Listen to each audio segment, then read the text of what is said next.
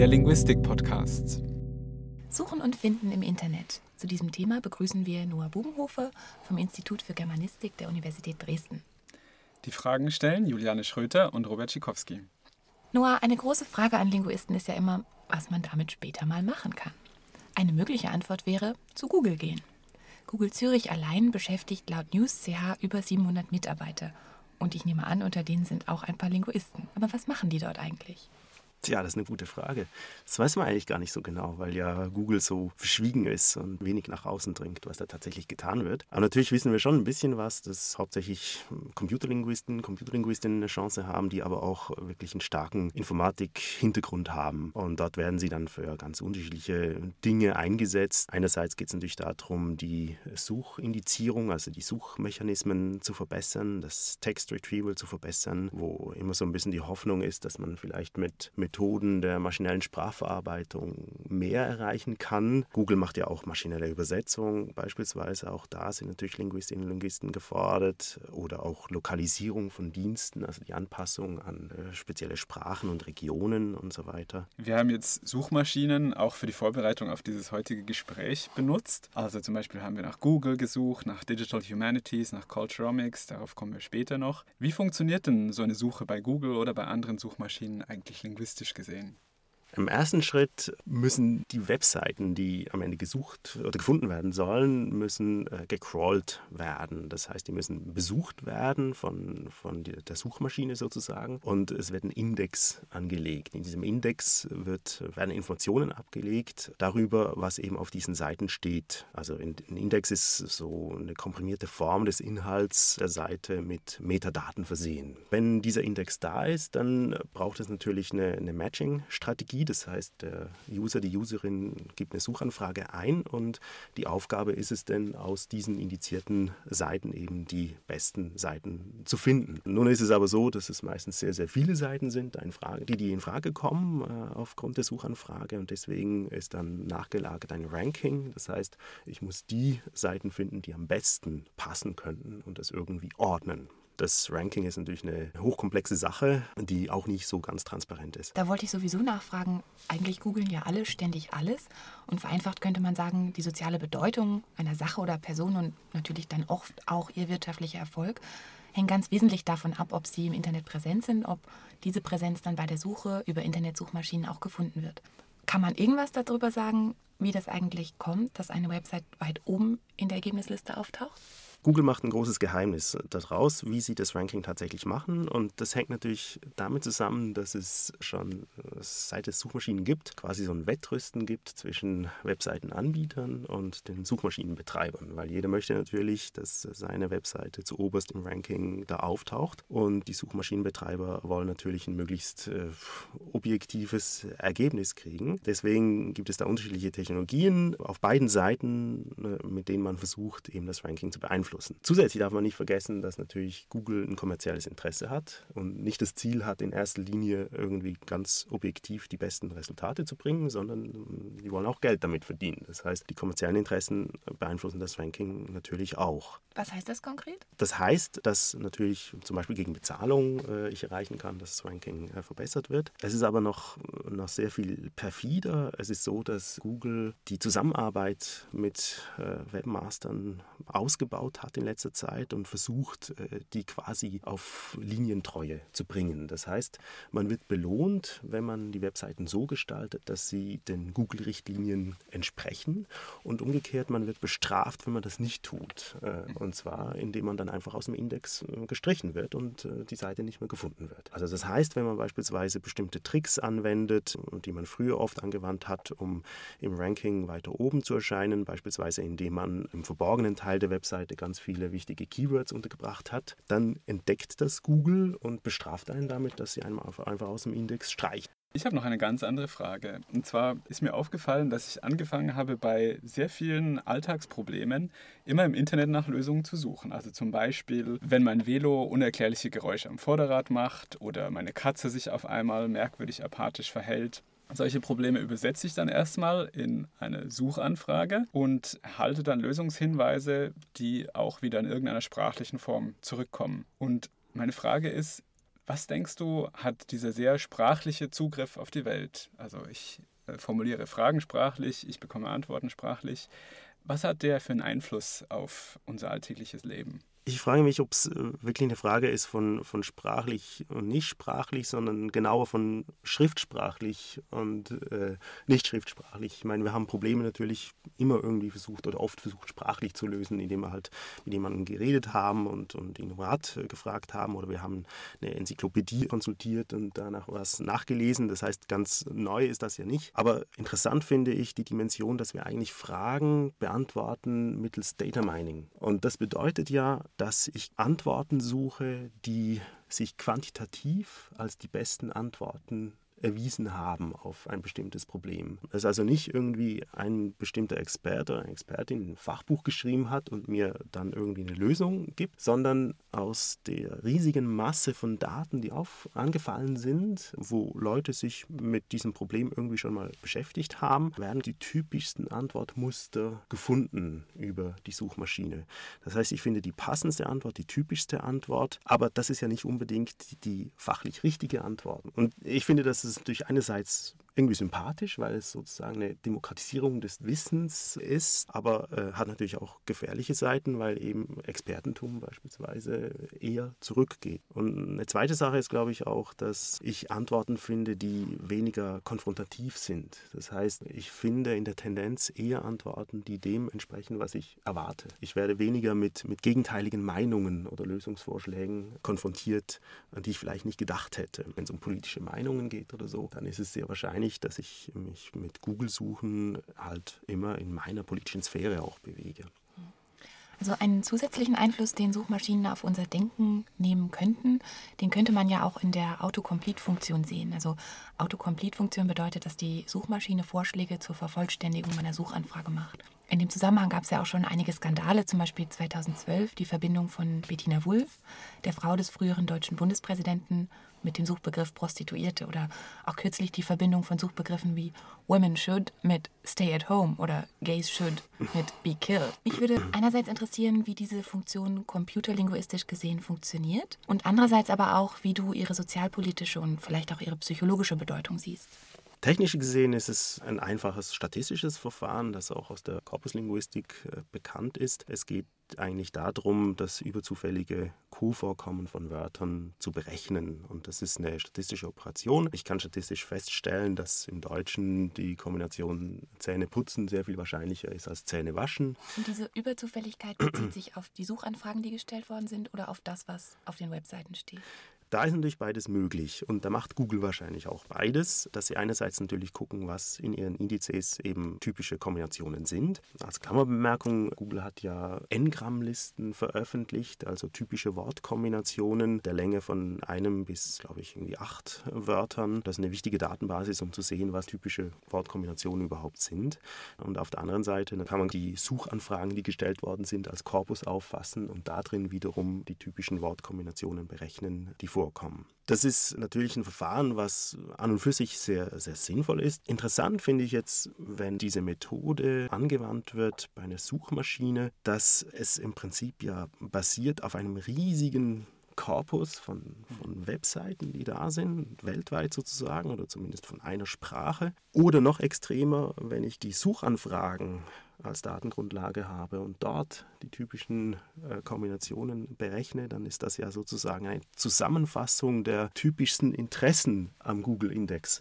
Und da kann ich mir vorstellen, dass es im Prinzip so ein Mainstreaming führt des, des semantischen und diskursiven Haushalts der Gesellschaft. Mhm. Das heißt, ich sehe dort, was eben die typischsten Stereotype oder Vorstellungen sind, die gesellschaftlich da sind aufgrund dieser riesigen Datenbasis und nicht mehr differenziert. Ich kann ja nicht differenzieren und sagen, ja, ist ja. es irgendwie in der Westschweiz anders als in der Ostschweiz und so weiter. Was ist dein Standpunkt? Denkst du, es ist politisch schwierig, solche politisch nicht korrekten Assoziationen zuzulassen? Sollte man die rausnehmen oder ist das sozusagen der Wille des Users? Es ist halt eine Abwägung zwischen Datenschutz Datenschutz, zwischen juristischen Problemen, üble Nachrede und so weiter. Und auf der anderen Seite Google, die sich einfach auf den Standpunkt setzen, ja, wir berechnen ja nur, was da ist, wir können ja nichts dafür. Und beide Seiten haben natürlich ihre Berechtigung, wobei man natürlich sagen muss, der Algorithmus ist nicht unschuldig, äh, der ist nicht einfach da und berechnet einfach irgendwas, sondern da stecken Interessen dahinter, da steckt eine Theorie dahinter.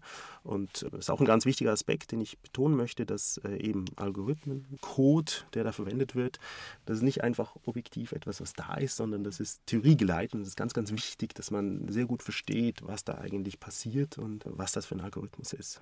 Jetzt könnte man ja die Autovervollständigen-Funktion als eine Art sehen, wie uns Suchmaschinen ein bisschen bei der Hand nehmen oder die helfen uns zu entscheiden, was wir eigentlich suchen möchten. Wenn ich ein bisschen zurückdenke in der Geschichte der Suchmaschinen, gab es ja früher auch neben der freien Suche noch das Katalogmodell, was auch so ein bisschen in diese Richtung ging, also wo Entscheidungen, Kategorien vordefiniert wurden für den Benutzer. Und mittlerweile habe ich das Gefühl, dieses Katalogmodell ist mehr oder weniger tot. Also ich weiß, am Anfang hat Yahoo das ganz stark vertreten und jetzt sehe ich das eigentlich gar nicht mehr. Ist es wirklich tot? Wenn ja, warum ist es gestorben? Kataloge haben es tatsächlich schwer. Ich meine auch, wenn man die klassischen Bibliothekskataloge anguckt. Ich weiß nicht, wie ihr das macht, wenn ihr wissenschaftliche Literatur recherchiert. Da führt der erste Weg oft eben zur Suchmaschine und nicht mehr zum Bibliothekskatalog, weil ich dort eine Volltextsuche im Prinzip mache. Äh, was Kataloge bei Internetsuchmaschinen betrifft, ist natürlich schon in erster Linie ein Problem des Aufwands. Also die ganzen Katalogisierungsprojekte bei Suchmaschinen, die sind letztlich dann gescheitert am Aufwand, weil entweder muss man so eine große Redaktion haben, die manuell das äh, katalogisiert, was bei der Größe des Webs nicht möglich ist und auch bei den Erwartungen der Userinnen und User, die einen aktuellen Katalog haben möchte. Bei Google ist es momentan möglich, ähm, Ergebnisse zu finden, die vor fünf Minuten publiziert worden sind. Also die, diese Schnelligkeit ist, dann natürlich unmöglich zu erreichen. Oder aber man versucht solche Kataloge maschinell äh, zu erstellen und äh, dann haben sie aber natürlich nicht mehr die Qualität, die eben ein, ein manuell erstellter Katalog äh, hätte. Kataloge im Web als Suchmaschine sind nicht ganz tot. Es gibt äh, zum Beispiel das DMOS-Projekt äh, oder Open Directory-Projekt, was im Prinzip ein Open-Source-Projekt ist, wo ähnlich wie im Wikipedia-Stil ganz viele Menschen sich beteiligen und versuchen, so einen Katalog äh, zu handhaben und das auch ganz transparent machen, was die Entscheidungskriterien sind und so weiter. Das gibt es noch, aber hat natürlich nicht den Status wie eben die äh, anderen Suchmaschinen. Jetzt haben wir eine Weile über Suchanfragen gesprochen und da würde mich aus linguistischer Perspektive natürlich noch interessieren, gibt es eigentlich Untersuchungen dazu, wonach Menschen im Internet suchen und wie sie ihre Suchanfragen dann auch formulieren? Es gibt natürlich von Google selber die Google Trends, die veröffentlicht werden, wo man tagesaktuell gucken kann, wonach am häufigsten gesucht wird. Also momentan ist es zum Beispiel St. Patrick's Day, Sonnenfinsternis, Brille, St. Patrick, Eclipse solaire oder dann der Meteorit, der neulich da äh, niederging. Und es gibt dann natürlich ein eigentliches Forschungsgebiet des Question Answering im Information Retrieval, wo man versucht, natürlich sprachliche äh, Anfragen zu verstehen. Das heißt, äh, das ist im Prinzip der Ansatz, Ansatz, dass man sagen möchte, ja, wir möchten eigentlich, dass äh, Userinnen und User ihre Anfragen so stellen können, wie wenn sie mit einem Menschen reden würden und Menschen was fragen würden und die Maschine soll das verstehen. Und da muss man deswegen natürlich sehr viel darüber wissen, wie Menschen überhaupt Fragen stellen. Und das ist so ein eigenes Forschungsgebiet, was äh, sehr lebendig ist. Und Google möchte natürlich sehr flexibel sein, was äh, Anfragemöglichkeiten betrifft. Also man kann bei Google durchaus auch was eingeben wie, wer ist der Präsident Frankreichs und kriegt dann sofort die Antwort Hollande. Da versucht man auf äh, das Verhalten der Userinnen und User einzugehen. Solche Fragen wie, wer ist der Präsident Frankreichs, sind zum Beispiel für mein persönliches Suchverhalten eher untypisch. Also ich stelle meistens Anfragen in einer sehr merkwürdigen, äh, gar nicht deutschen Syntax, die aber doch irgendwie Regelmäßigkeiten zu haben scheint. Also zum Beispiel, ich würde suchen nach Schweiz-Unis. Also erst das generelle Thema, dann rechts davon kommt was Spezifischeres. Wie ist es? Gibt es tatsächlich äh, so eine Art Grammatik der Suchanfragen über mehrere Benutzer hinweg? Wir sind natürlich trainiert über eine jahrhundertlange Tradition des Umgangs mit Enzyklopädien, Wörterbüchern und so weiter, wo, wenn wir eben uns für irgendwie ein Teilthema der Schweiz interessieren, erstmal Artikel Schweiz nachgucken und dann dort weiterlesen und dann im Prinzip dort eine kleine Volltextsuche machen wollen mit der Suchmaschine und so das, glaube ich, sehr diesem antrainierten Denken äh, entspricht. Das Interessante ist schon, dass äh, viele Suchmaschinen immer wieder versuchen, andere Suchanfragen zu erlauben. Also es gibt beispielsweise äh, Wolfram Alpha, die sich äh, das Ziel gesetzt haben, ganz viele Wissensfragen zu erlauben und dann eben auch nicht einfach äh, Ergebnisse von, von Treffern, von Dokumenten zeigen, sondern tatsächlich das Wissen, was in diesen Dokumenten steht, so zu systematisieren, dass ich eine systematische Ausgabe kriege und quasi ad hoc einen kleinen äh, Lexikonartikel schreiben würden. Also kann man irgendwie auch eine Anfrage stellen, wie wird das Wetter morgen sein und dann weiß die Suchmaschine, ich bin in Zürich und liefert mir dann gleich die Wettervorhersage für, für Zürich. Ich kann mathematische Fragen stellen und so weiter und so fort. Das Interessante ist, dass das natürlich eine Auswirkung hat auf die Art und Weise, wie wir überhaupt an Wissen herangehen und welche Arten von Wissen wir serviert kriegen und welche Fragen wir stellen, weil wir uns, glaube ich, sehr stark an Suchmaschinen anpassen, ihre Algorithmen, wie die funktionieren und ich deswegen dann auch, was geschichtliches Wissen betrifft, sehr äh, so faktenzentriertes Wissen abfrage und äh, wahrscheinlich weniger andere Kategorien, die sehr viel schwieriger äh, mittels äh, Suchmaschinen zu beantworten sind. Denkst du, auch der Trend geht dahin, dass man in Zukunft mehr natürlichsprachige Anfragen formulieren wird oder wird es eher eine Randerscheinung bleiben? Schwierig zu sagen. Ich glaube, beides hat seine Berechtigung, weil oft, wenn es um Schnelligkeit geht, dann bin ich einfach fixer, ohne großes Rimborium herum irgendwie meine Frage zu stellen, sondern es reichen irgendwie zwei Keywords. Und ich glaube, auch wenn man sich so die Statistiken anguckt, wonach die Leute tatsächlich suchen, dann sind das sehr oft äh, eins, zwei Wörter und das war es dann auch. Aber für spezialisierte Geschichten, glaube ich, gibt es schon äh, eine Nische, dass man eben äh, komplexere Suchanfragen auch stellen können möchte. Jetzt gibt es ja nicht nur die normalen Internetnutzer, die Suchmaschinen verwenden, sondern es gibt ja auch Wissenschaftler, die im Internet Sachen suchen. Und die können natürlich im Internet nach ganz unterschiedlichem suchen, aber ich stelle mir vor, dass im Moment besonders viele Computerlinguisten daran sind, komplexe Suchprogramme zu entwickeln, mit denen man dann im Internet potenzielle Terroristen aufspüren kann. Ich hoffe nicht, dass ganz viele Computerlinguisten dabei sind, die das tun. ist schließlich eine Sache, die äh, doch relativ große ethische Auswirkungen hat äh, oder Probleme mit sich bringt. Aber es ist klar, also die Geheimdienste, die nutzen natürlich die Verfügbarkeit von der riesigen Menge an digitalen Daten, um genau das zu tun, mit auch Methoden, die in der Computerlinguistik entwickelt worden sind. Aber ähm, hauptsächlich geht es natürlich um, um statistische Methoden des äh, Data Retrieval, Text Minings und so weiter und so fort. Wir haben es hier natürlich mit einem völlig neuen Paradigma zu tun, wie wir mit Daten umgehen, Data Mining, weil ich ja das erste Mal die Möglichkeit habe, eben alle Daten in Betracht zu ziehen. Das heißt, wenn ich sämtliche Kommunikation, sämtliche Inhalte dieser Welt, die digital verfügbar sind, habe, und die Geheimdienste haben das, dann kann ich diese Daten verwenden, um darin Auffälligkeiten zu finden, die ich aber nur finde, weil ich eben alles habe. Das heißt, ich finde, was ist das Typische und ich finde eben auch, was ist das Untypische und was ist das Auffällige und wo verhält sich jemand nicht so wie alle anderen und könnte deswegen potenzieller Terrorist sein. Das Problem ist also, dass wir alle, die sagen, wir sind keine Terroristen, haben ja nichts zu verbergen, mit unserem Verhalten und äh, unseren Daten, die wir da zur Verfügung stellen, erlauben wir es, die Terroristen zu finden oder das auffällige Verhalten, muss man erstmal sagen, zu finden. Jetzt ist ja vorhin schon kurz das Stichwort Culturomics gefallen. Auch das ist eine neue Forschungsrichtung, die sich mit sprachlichen Daten befasst, die in großer Menge im Internet verfügbar sind. Was genau ist denn das? Was wird da gemacht?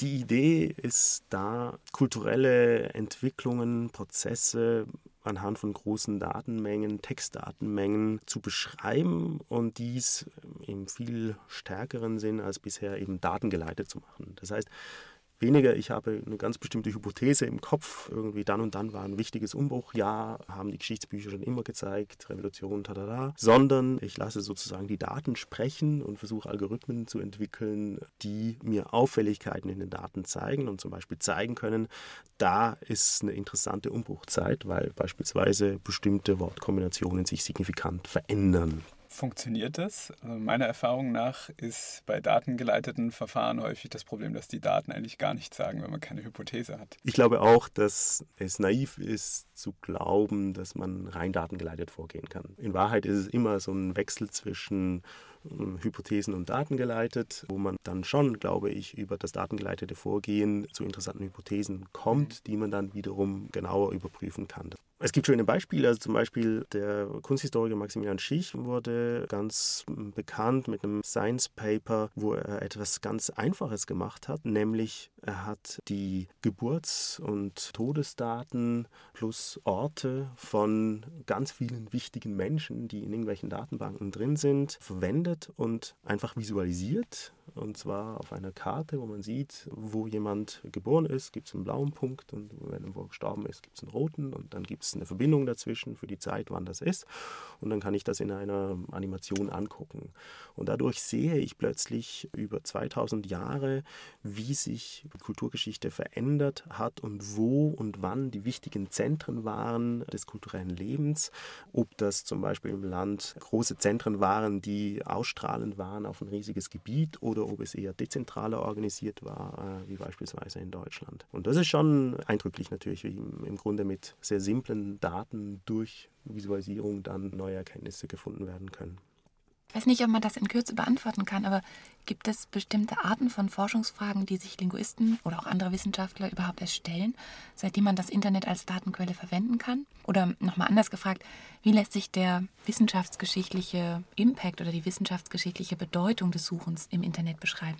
Einerseits ist natürlich so, dass die Suchmaschine an und für sich einen eigenen Wert hat. Das sieht man ja eindrücklich, wenn Google beispielsweise Vorhersagen macht über die Verbreitung von Epidemien, indem sie die Suchanfragen der Leute analysiert und sieht, wenn in bestimmten Region Leute vermehrt nach äh, Doktoren, Influenza und so weiter suchen, dann kann man voraussehen, dass da eben die Grippewelle sich äh, fortpflanzt und ist damit genauer und schneller als die traditionellen Formen der Vorhersagen. Vorhersage von Epidemien. Das heißt, die Suchmaschine an für sich äh, ist ein Wert. Aber auf der anderen Seite macht die Suchmaschine auch Daten verfügbar, die wir vorher nicht hatten. Die ganzen Daten, die im Netz eben rumliegen, sind natürlich für ganz verschiedene Forschungszwecke hochinteressant. Also wir arbeiten in der Korpuslinguistik sehr stark mit Webdiskussionsforen, mit Blogs, Newsgroups, sozialen Netzwerken. Das sind tolle Daten, an die man bisher einfach nicht gekommen ist, die man sehr einfach akquirieren kann und dann analysieren kann. Es ist technisch auch sehr viel einfacher geworden, sehr schnell ein sehr großes Korpus aufzubauen mit solchen Daten. Und damit werden völlig neue Forschungsfragen möglich, die man vorher nicht hatte.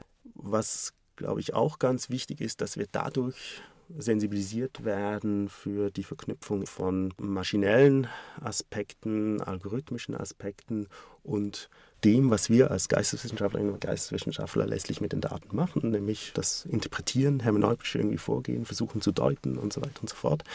Und da werden wir, glaube ich, sehr stark damit konfrontiert, dass wir uns zwingend mit diesen Algorithmen auseinandersetzen müssen, um mit den Daten was Sinnvolles machen zu können. Wir müssen wissen, wie diese Algorithmen funktionieren, weil sie eben Teil der Konstruktion von Welt sind, die, die wir eben äh, kennen müssen. Und also wenn man früher irgendwie gesagt hat, es ist wichtig, Latein und Griechisch zu können und man muss Religion gut kennen, um überhaupt mit alten Texten umgehen zu können, dann würde ich halt heute sagen, man muss eben sich auskennen in Algorithmen, um zu verstehen, wie man die Welt von heute deuten kann.